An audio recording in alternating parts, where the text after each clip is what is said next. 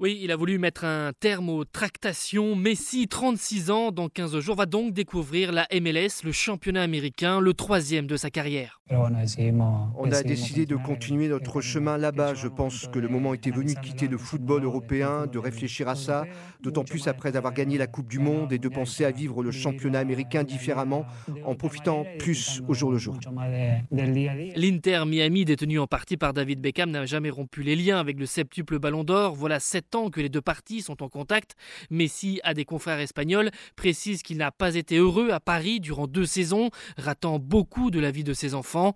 L'Argentin connaît bien la Floride, il y possède plusieurs appartements. Il devrait toucher autour de 50 millions d'euros par an, loin des 400 millions annuels que lui offrait l'Arabie Saoudite. 2023, une page se tourne. En six mois, Cristiano Ronaldo, Messi et Benzema ont quitté l'Europe.